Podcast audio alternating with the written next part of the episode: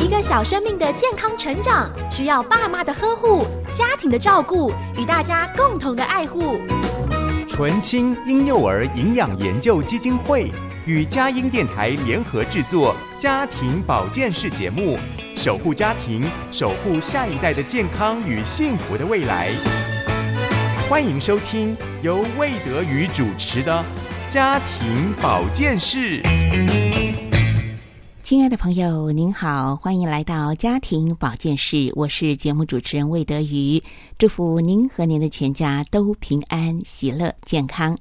今天医师来开讲，营养专家来分享，我们邀请到台北医学大学保健营养学系的谢明哲教授来到节目当中，跟大家呢谈谈吃好油、好健康，来谈谈如何呢选用食用油。那么，食用油到底有哪些种类？煎煮、炒炸、烹调的方式不同，如何来选用不同的油品呢？如何选用好油，远离三高？我想这是每个人都关心的话题。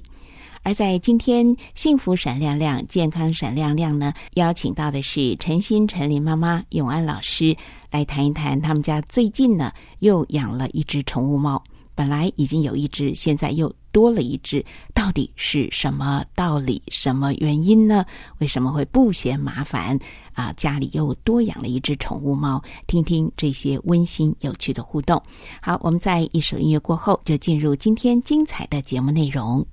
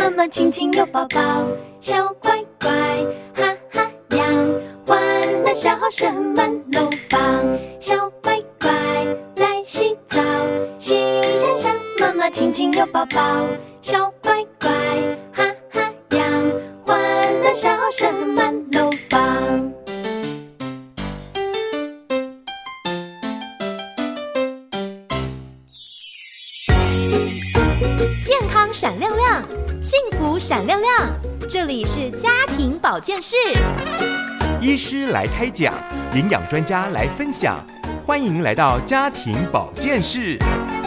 健康小叮咛，祝您平安喜乐又健康。家庭保健室健康闪亮亮，幸福闪亮亮。今天呢，邀请到的大来宾是永安老师陈心、陈琳妈妈，小来宾呢是陈心。欢迎两位来到我们的节目中。主持人好，主持人好，对，我记得在上次节目当中呢，呃，永安老师有特别提到说，哎家里养了一只宠物猫咪叫妞妞，可是好像前不久又突然多了一只叫做咪酱哈。咪酱是不是就是日本话的意思？就是小猫咪的意思呃，啊什么奖？Open 奖？open 酱的 好可爱，听起来就很可爱。好，那呃家里面又多了一只宠物猫，这是怎么一回事呢？哦，好，这是缘分。然后，因为我们学校呢，就是有一些呃野猫哦，那在野猫它们没有被抓到去节育之前呢，它们就是会 可能会很容易就繁衍后代。那有有就是呃，有一次我的同事呢，在 我们学校的这个空地草地，就听到有微弱的猫叫声，一直持续了很久。那后来同事就在观察，就想说是不是妈妈哦去找食物，等一下就回来了呢？但是就一一等呢，这只小猫就这样哀哀叫了，至少有三到四个小时。啊、从早上就挨到下午，然后就遇到了雷阵雨。这时猫猫就叫得更凄厉，甚至已经全身在有点抽蓄的这样状况，所以这个我同事就觉得不妙，应该就是妈妈猫妈妈可能就真的没有回来了，好，所以他们就采取行动。那当然就是把猫咪，呃，有一点像是放在了这个就是按暂时居住的这呃暂时待着的这个小纸盒之后，他们也就想到下一步，谁可以接手来照顾它。那当然就有问有养猫的家庭的一些同事，那最后当然就是有问到我这边这样子。嗯，那我后来跟我先生呢，呃，其实有一点小小的担心，还没有第二只猫的这个心理准备。对，但是后来我们就发现，似乎也没有再合适的人可以接手，那我们就先答应。由我们这边来作为照顾，对，呃，所以跟这只小猫的缘分就是从这边开始，对。那但是这一路下来，我觉得我跟我的孩子培养了一个呃超过我们经验的一个历程，就是我们是要养一个月左右的小幼猫，嗯，是完全没有经验的，对，所以。也在确认他能够平安长大之前，我们发现我们有好多好多的紧绷感。对比方说，他要两个小时就喂奶粉一次，还要用滴管去吸奶奶奶粉的那个泡的那个奶奶汁，然后慢慢的送到他的嘴里。那他也不会自己大小便。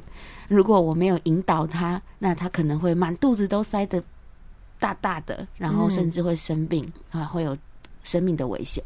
所以其实我还为此跟我先生就祷告，就是有一点，有一点回到刚刚生完小孩的那种小小的忧郁感，就觉得我两个小时就要起来一次，然后还有失温的可能，这只小猫还有失温的可能。嗯，再来就是还不会自己上厕所，一切都要从头来，那个压力跟那一种。焦虑就有暂时的笼罩在我刚刚养它的时候，嗯，而且还要随时观察这只脆弱的小猫咪是不是能够存活下来，哈，对，这是比较让我害怕的，嗯，就是怕养不活这样子，嗯，那在这个过程当中，我相信一定有请教兽医嘛，嗯，有请教兽医，有上呃，就是视频 YouTube 上面去找资料，对，就是大量的去。嗯，去搜寻一些照顾的方法，这样子。现在我想问一下我们的小来宾陈星啊，你看到妈妈和爸爸这样尽心尽力的照顾，然后这个小猫咪，那在它很需要被照顾的时候，你们有一些什么样的？就是你跟妹妹有些什么样的支援吗？就是平时他因为他还小嘛，会先被关，就是先暂时隔离在一间厕所里面。然后就是随时去那里看看他，就是陪陪他玩一些娃娃，或者是就是跟他互动一下。哦，猫去抚慰他一下，安慰他一下，陪伴他一下。有时候就喂他食物，还要喂他食物，好好有呃，跟着爸爸妈妈一起来照顾。那呃，我想请晨曦妈妈、永安老师就分享一下，就是说这只小猫 虽然是这样，好像突如其来。但是你呃终归有缘嘛哈，那接下来就是一个照顾的责任。那你觉得说从这个蜜酱来到你家之后，你们家有些什么样微妙的转变吗？不管是你们自己在心灵上，或是日常生活的照顾上，真的把这个小猫咪当成一家人，那个产生了怎下奇妙的变化？嗯，因为它真的好小，然后一开始来的时候，它就是。躺在我们为他预备的纸箱里，然后有时候为他照一点暖暖的光，但不过因为是夏天，所以他不会失温。这件事情让我松了一口气。对，那再来就是会发现，在他的他的出现，让我们家所有的成员关系好像更紧密一点了。对，而且连我们家的大猫也非常的好奇。对它虽然呃隔离在外面，还不太能够呃马上就接触，两只猫还是得要有隔离、跟观察、跟冷静、跟适应。对，但是可以感觉得到，大猫都会在呃门外面一直闻一闻，然后很就是非常非常的想要知道里面这个小猫猫的状况，这样子。嗯，对，嗯。那当然在后面，我们就真的觉得在带一个小朋友，就随着一个月、两个月。这样子，它越来越大，然后就开始很活泼，然后会跟人互动，然后有时候会对于什么什么事都很好奇，然后有时候会来摇摇你的手，然后有时候又会跳跳跳，有时候很好奇你在做什么饭，他他当他可以跳上那个厨房的 琉璃台的时候，他会跳上来，你就要教他。哎，请下去哦。那我们在吃饭的时候，他就会在旁边，也很想要闻闻看香香的食物。那你也要教他说：“哎，不行哦，这样子。”然后为他预备湿食啊，预备干饲料啊，嗯，确认他有没有喝水啊，猫砂大便是否排便正常啊？对，其实一切就是你好像很累 很累。姐姐说很累哦，但我觉得是。呃，另外一种很幸福凝聚家庭，呃，向心力，或者是大家一起为一个新来的小生命一起呃在付出。我觉得那个过程其实虽然累，但是是真的是走过会觉得很甜蜜。嗯，对，因为这个真的是一个呃奇妙的一个缘分嘛，哈，所以呃承接下来，那我觉得在这个过程当中，我觉得特别是对呃小朋友，就是诚心诚意来讲。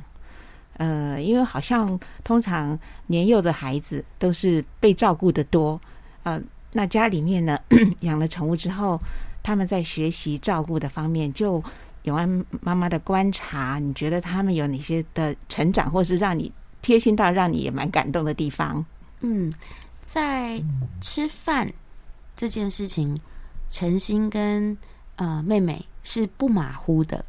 呃，就是有，就是注意想给小猫咪吃饭。真的，他们他们给我一种很自动自发，就是哎，知道定时、定点、定时，然后就会去去看看，嗯，今天吃的多了一点，哦，还小猫食欲好，那他们就会再赶快补。嗯，然后如果发现哎，怎么今天吃的比较少，那。姐姐也就是会马上的就会有一些观察。其实我对陈心有一有两个，我觉得他很细腻的点，而且甚至救了咪酱一命。因为其实咪酱有前几个礼拜他有感染有发烧，就是突然之间的。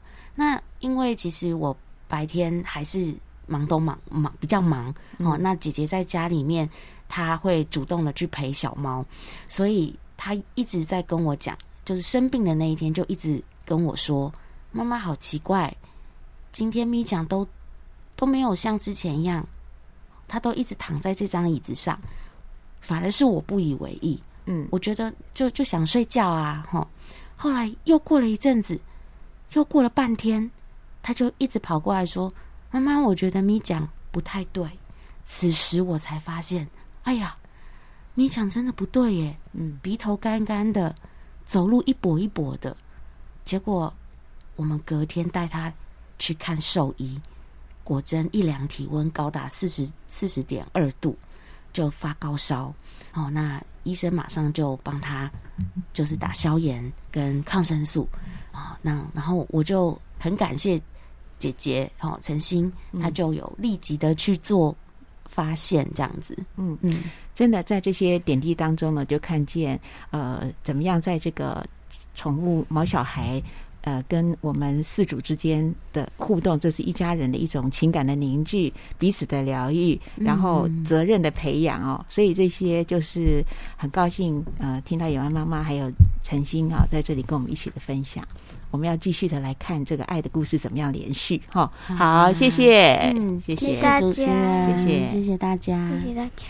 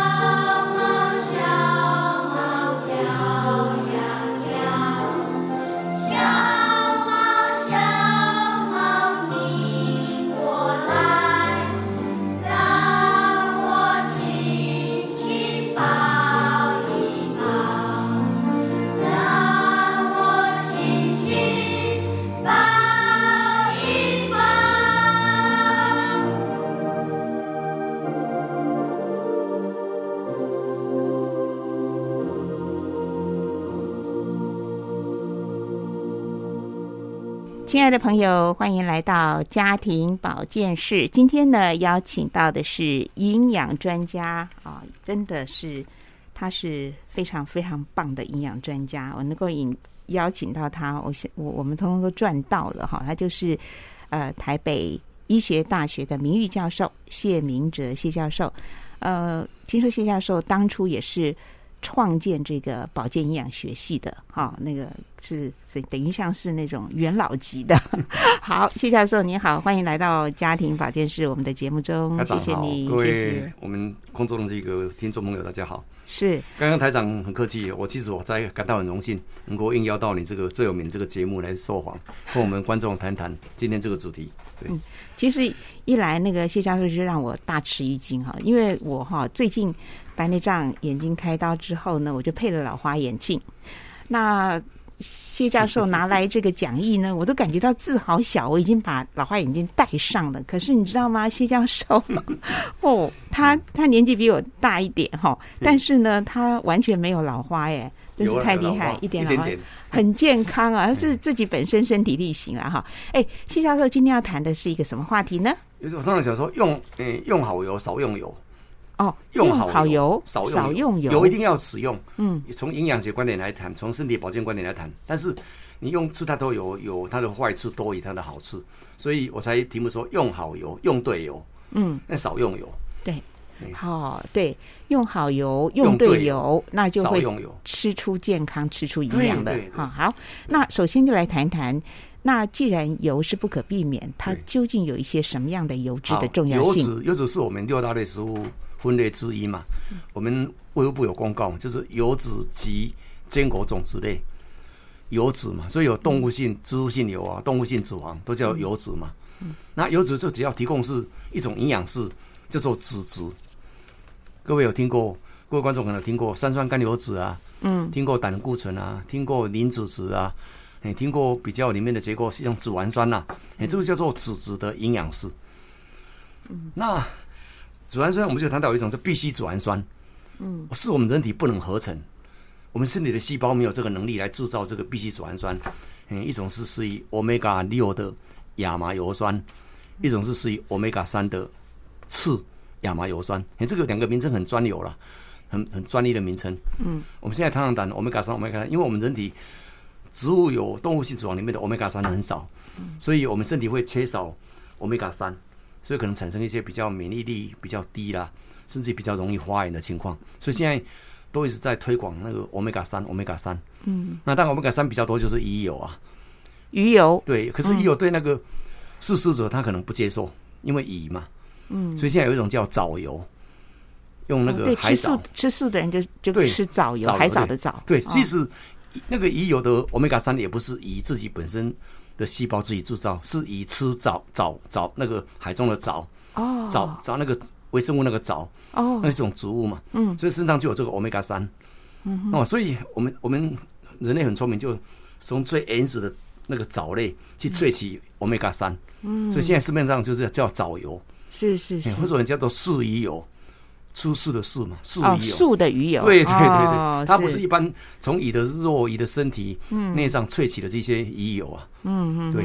好，那谈到油脂的重要性，它还有哪一些重要性？给我们热量，大家都知道，油脂是热量的精华嘛。嗯，比如说我们常常讲几大卡，几大卡。嗯，我们吃一般的这种淀粉啊、糖类，一公克只有四大卡。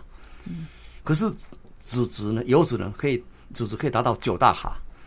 哎，所以为什么少用油？因为你吃太多油。就造成热量过多外，可能造成其他代谢负担，就比如说很容易肥胖。嗯，这个对，所以一个人要控制体重，就是要从热量观点来做这个来讨论热量的平衡。嗯，你当然也不是说每天就斤斤计较这个热量要吃多少了，只要你你不用太多油去炸去炒，所以我才用少也用对油少用油。那用对就是要必须脂肪酸比较多的油，那少用油就是避免这个吃。B 脂肪酸不好，又太多热量，或又使用使用不当的那个方式的油，嗯嗯，对，是这个两大主题。所以从如果从营养保健观点来看的话，我才把这个题目说跟台长建议说，哎，用好油，用对油，但少用油，这个主题了。嗯，对，来来来，我们来谈里面今天的这个讲题内容。这样好，那当然油脂还有其他功用，譬如说我们有东西炒一炒，炸一炸就比较好吃啊，是食物的美味啊，那我们比较适果性可以提高。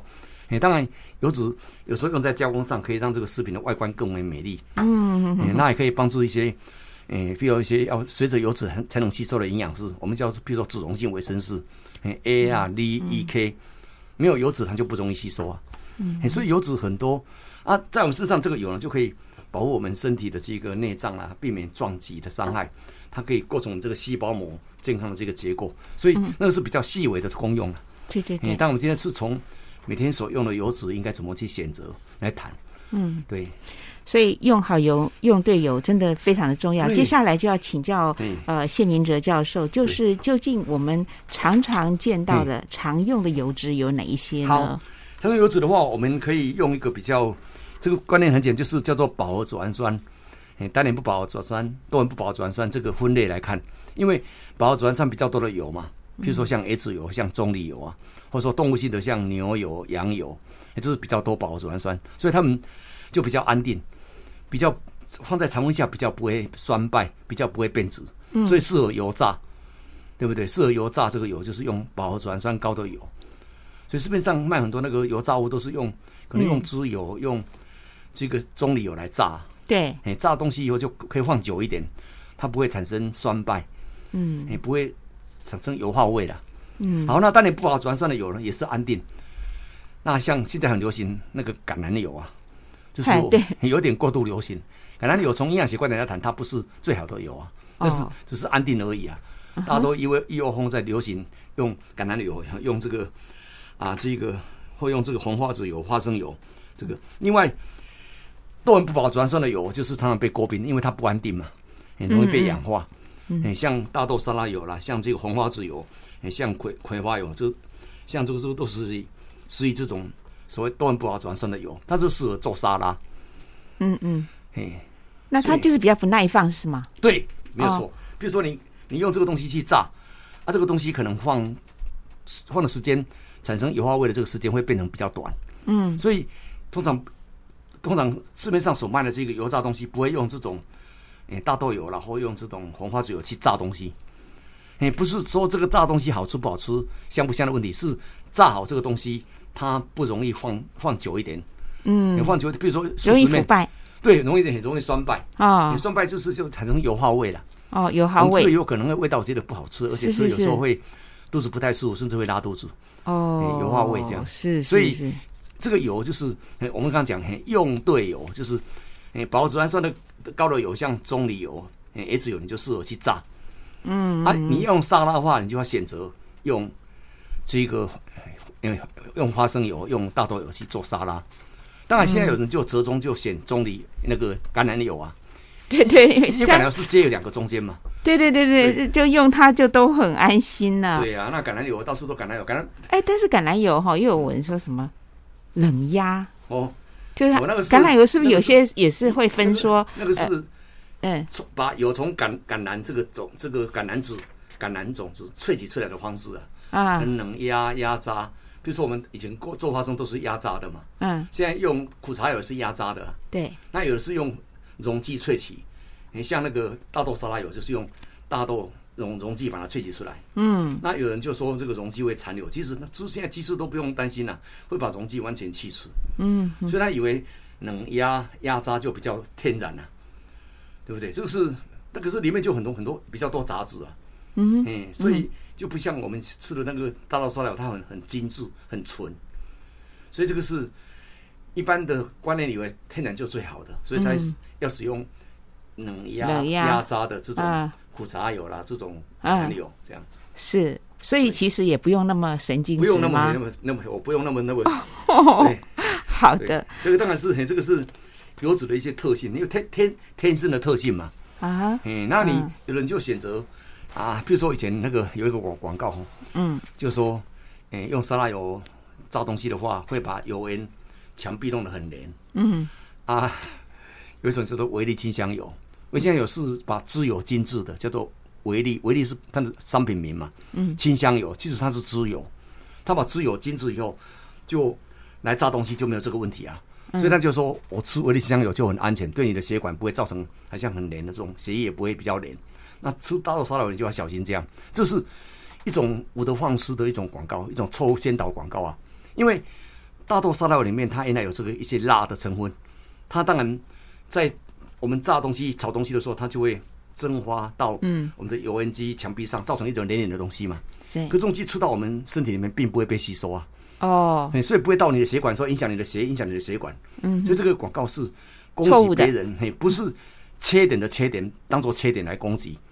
啊，你你你没有这个辣，也不是你的优点啊，就以为自己有这种优点，没有这种优点当做这种不是不是优点当做优点，啊，就这种广告是完全是你的广告。所以你攻击说别人现现现在我们要为这个这个大豆大豆沙拉油油来大豆讲讲公道话，啊讲公道话。那个是有这种没有这刚所谓他广告这种。之前是错误的广告。对对，对，错，那是错的广告。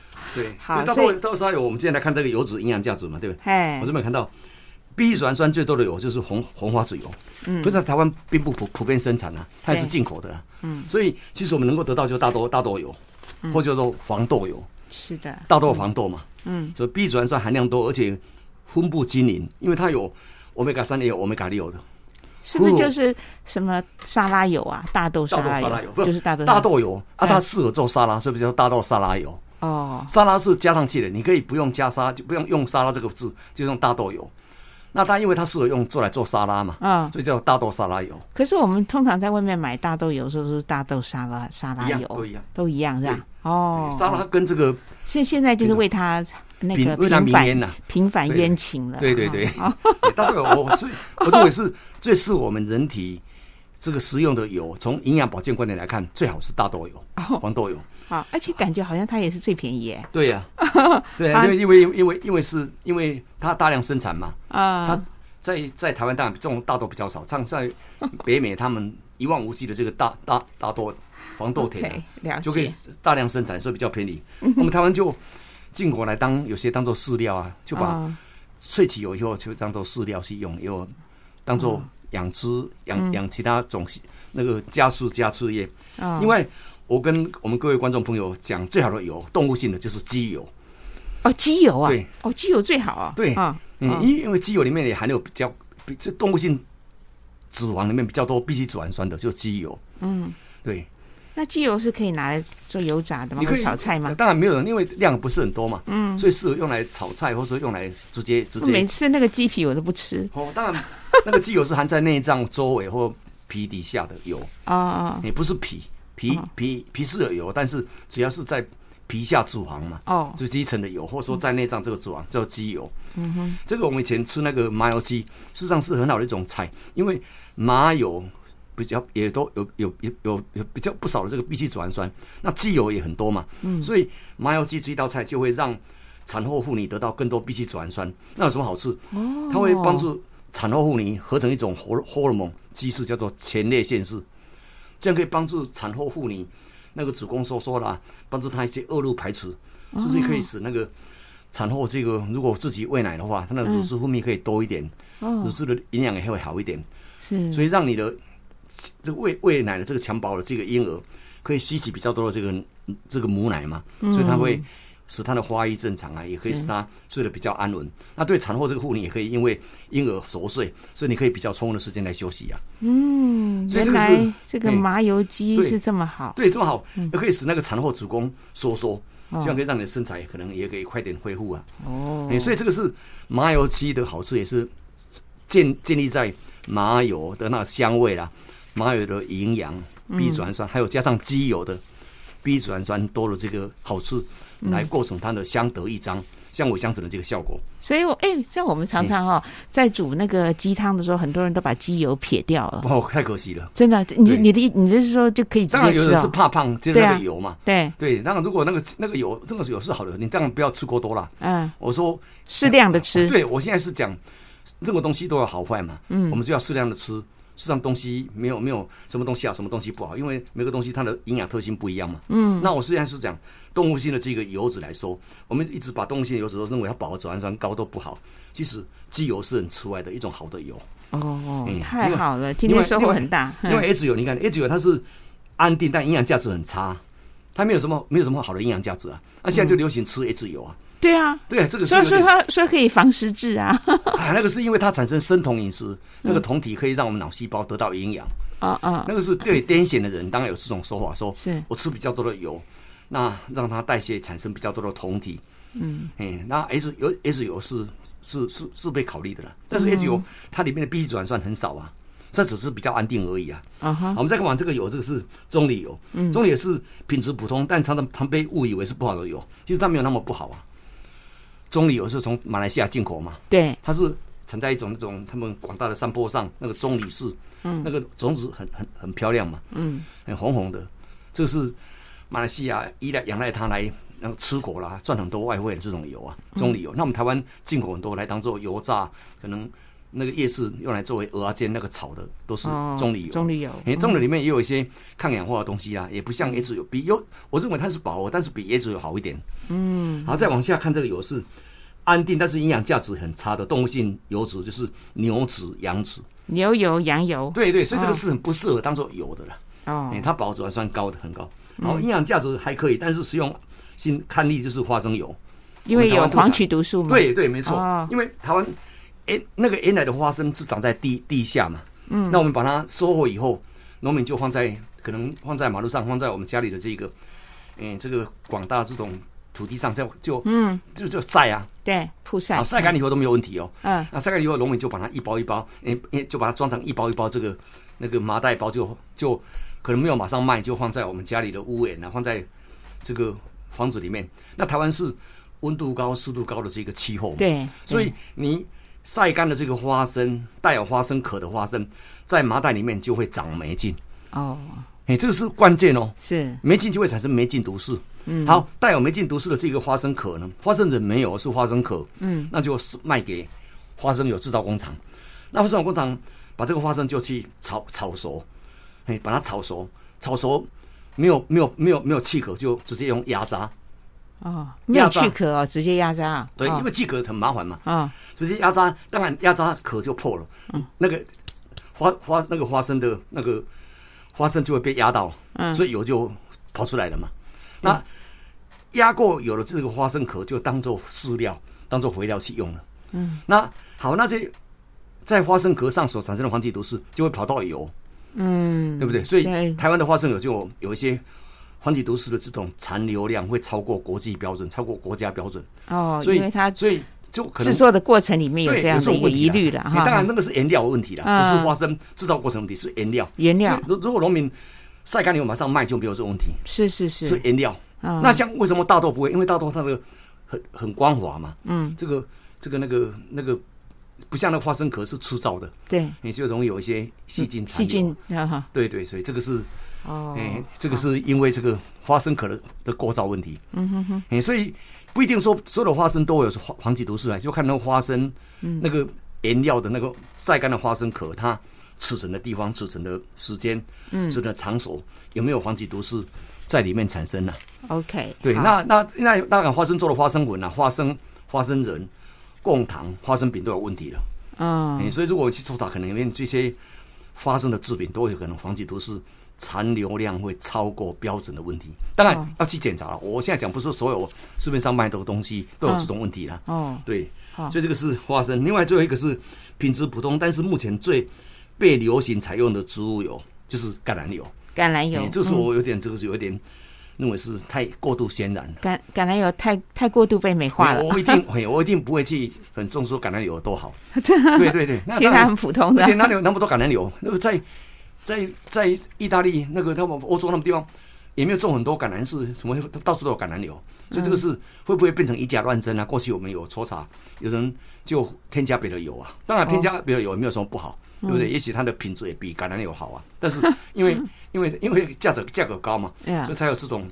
有一种以假乱真或混合哦其他油的这种违规食品法规的问题对啊。对，不过真的是橄榄油在一般消费大众的心对，这个心理上面是对广告而且那个橄榄油用在那种地中海饮食，对，那如果地中海的人比较你健康。想到，橄榄油就会想到地中海，因为就是变水涨船高，没。错，都是印象分数加分。对对对，好，我们再听，我们听一首音乐，待会儿继续的请教谢明哲教授。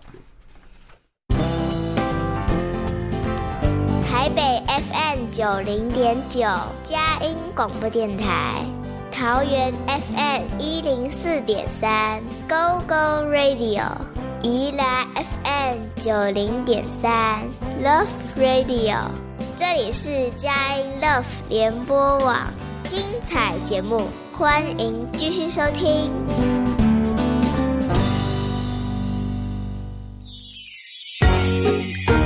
健康闪亮亮，幸福闪亮亮，这里是家庭保健室。医师来开讲，营养专家来分享，欢迎来到家庭保健室。健康小叮咛，祝您平安喜乐又健康。亲爱的朋友，在今天家庭保健室营养专家来开讲呢，我们很荣幸的邀请到真的是专家中的专家，就是台北医学大学保健营养学系的谢呃名誉教授哈谢明哲教授来到节目当中。今天呢，就是要呃怎么样的能够。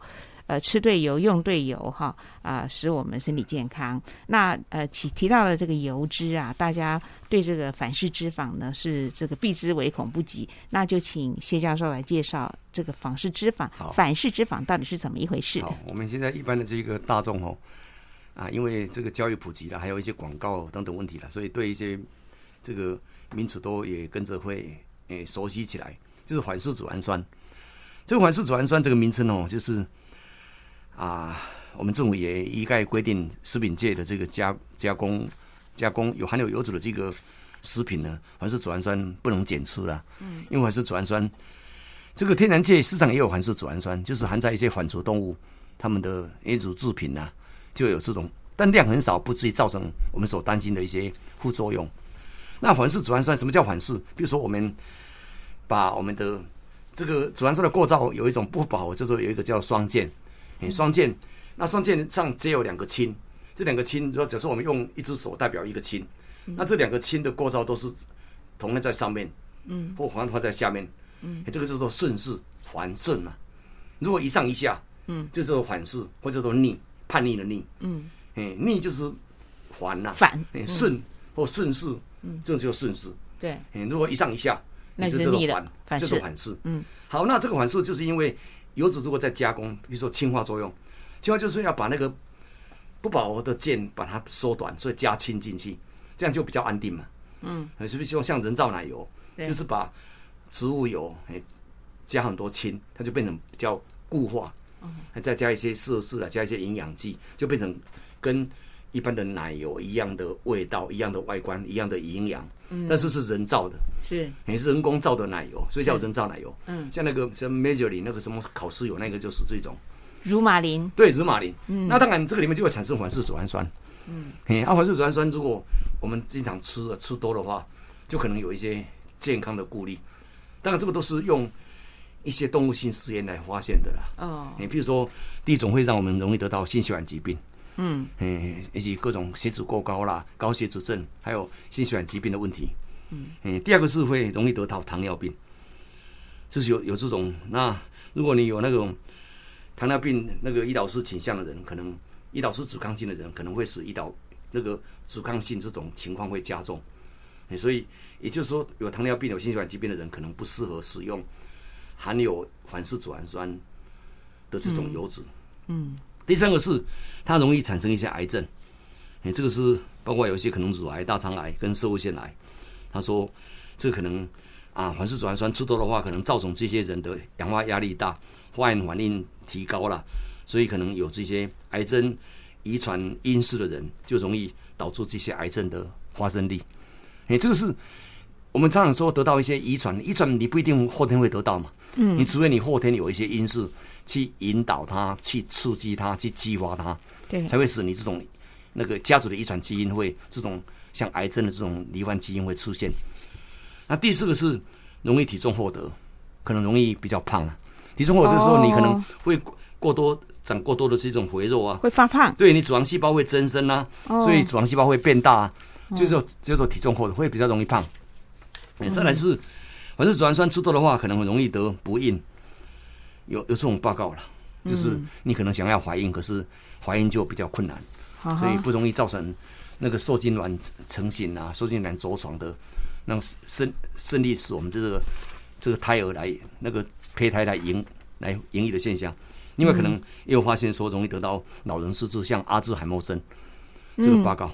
啊哈，所以也这个原因原因，我们国家也制定一些标准啊。嗯，你，说这个你你所摄取这种反式组氨酸，这个每天的这个量，呢，大概不要超过多少，超过多少，有这种比有这种量。当然，业主都会去规规定，因为有抽查，对不对？啊，所以大概我们老百姓，只要你加工食品，你看看那标示嘛，他说没有反式组氨酸，你就不用担心。如果说，哎，他写未检出可能有一点点，你就记得就可能不要吃过量。嗯哼，嗯，所以这个是天然的话是没有了。如果说你吃一些氢化的油，这种问题，所以最最近不是有一度事情闹出我们怕咖啡那个奶精吗？他说是氢化油嘛。当然，当然，现在的现在的奶精已经做的用不用不用氢化，直接用油脂去做的乳化剂的这种奶精的了。嗯，所以就不用担心这个问题。是是是。哎那日常食物当中哈，到底还有哪一些是隐藏这种有这种隐藏反式脂肪酸的这种疑就是虑天然？天然本来就有，我刚刚讲那个乳制品就有嘛，啊。就是我们可能喝牛乳乳牛乳做的乳制品，实际上就有一点点而已，那个是天然，嗯。不是不是因为我我们把油脂加工，刚刚讲过，比如说氢化作用这个处理它产生的，因为这个两个手在上面可能一个会掉下来啊，所以就变成反式。哎你是说天然的也会有哦？天然本来就有，哦。它本来就有。哦。那这个这个量是没有变，但是只只只是那个这构造改变了。嗯你这组氨酸的量没有改变，只是组氨酸的结构从顺式就变成反式。那这个反式只是说跟原来跟天然不一样嘛。你所以可能吃多的话，我们现在为什么常谈嗯要基不要不要非基改的？因为你基因改造就可能是它的结构产生一些变化对所以才有这种顾虑。哦不过这个都通常可能要吃过很很久多很多多少量哎，一而且这个是通常是是是是种可能一部分可能是流行病学去观察，可能这个有关系的嗯。啊，或动物实验，嗯。我们又不可能用人做实验嘛，这都是用动物实验程去去故意给他吃比较多环式组氨酸，哦再来观察他可能有这些倾向，有这些副作用或其他的发生。嗯嗯。对，所以平常我们大概啊这边有提到过哈，日常容易隐藏环式组氨酸就是像油炸食品啊，因为上面是油炸油嘛，嗯，哎、可能有这个加氢化工，另外酥油、烤酥油，我刚刚讲过那个是烤酥油，酥油，哎还有哦听起来就好香哎嗯，丙线油，哎、哦，这个涂涂抹的啦，沙拉酱，不过这个量不是很多嘛哈，对还有红啊品用油啊，一些小西点，这个还有洋芋片，对不对？还有奶精、奶奶精粉，嗯除非是用氢化作用处理过才会啦，不然不会。哎，这些食物看起来都很香哎，但是量不是很多啦。其实我我我我我自己站在学自己学营养、学营养保健的，我也不会对这个太担心，因为量吃的很少啊。啊哈，但是嗯现在那个中秋节的时候啊，哎，我们就会吃中秋月饼，会是会是吃的比较多啦。那个那个 这个报告台长有有一次一个记者说，现在说说你有空吗？我要跟你访问这个月饼月饼应该怎么吃，要考虑应该怎么吃才比较健康。我说拜托你不要让我们民众每天生活在一种提心吊胆当中。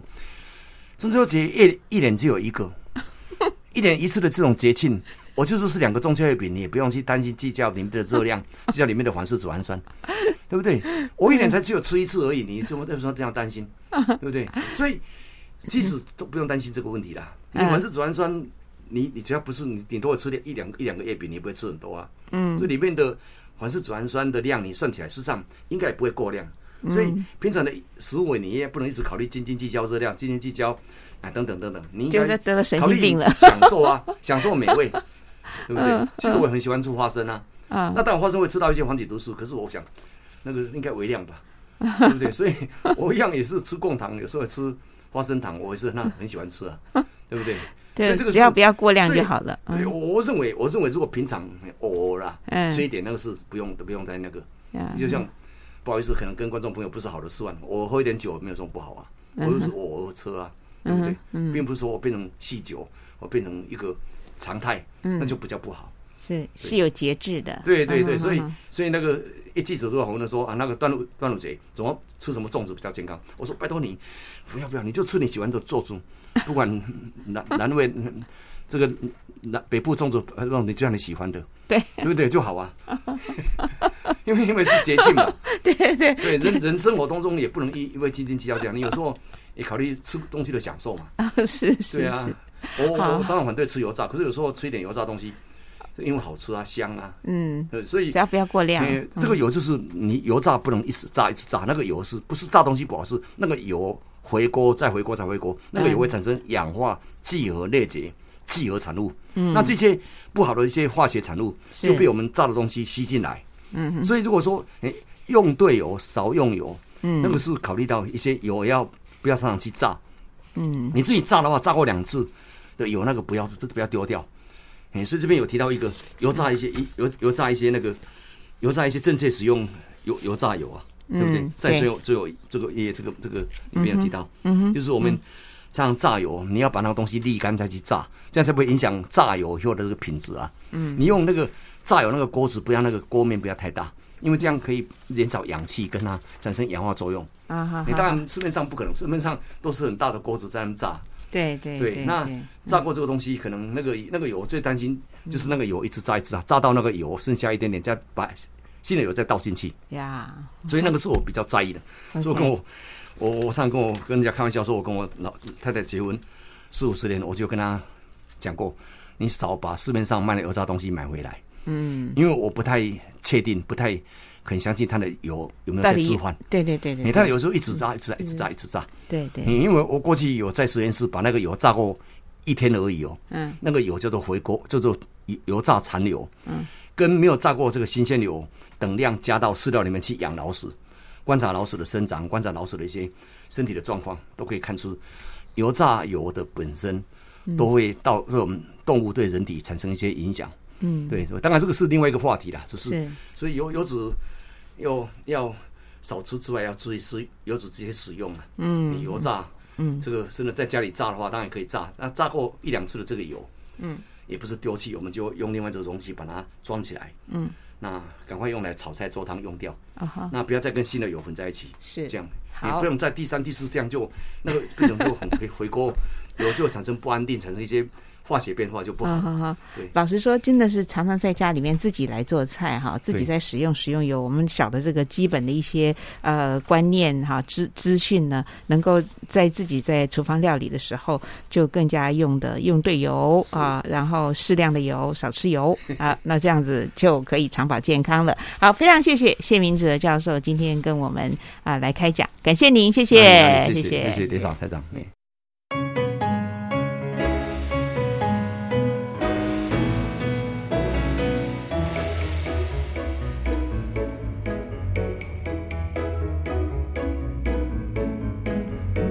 来大溪看阿舅，阿舅是一个大师傅，做豆干，做豆腐，嘛有做豆乳，做豆干，做豆腐，嘛有做豆乳。豆乳咸咸好配糜，豆干香香保足久。买豆干，买豆乳，一挂放伫厝，一挂送互阮年母。来大溪看阿舅，阿姑是一个大师傅，做豆干，做豆腐，嘛有做豆乳，做豆干，做豆腐，嘛有做豆乳。豆乳咸咸好配糜，豆干香香保足久。买豆干，买豆乳，一挂放伫厝，一挂送乎阮年母。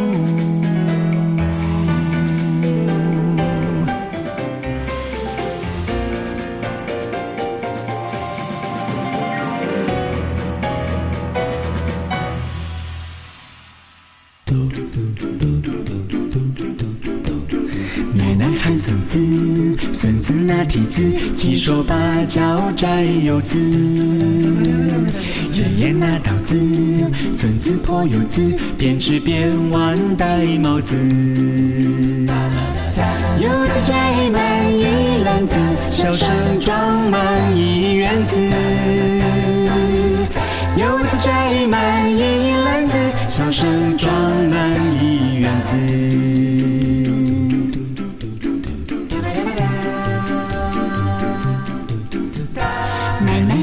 子，孙子拿梯子，七手八脚摘柚子。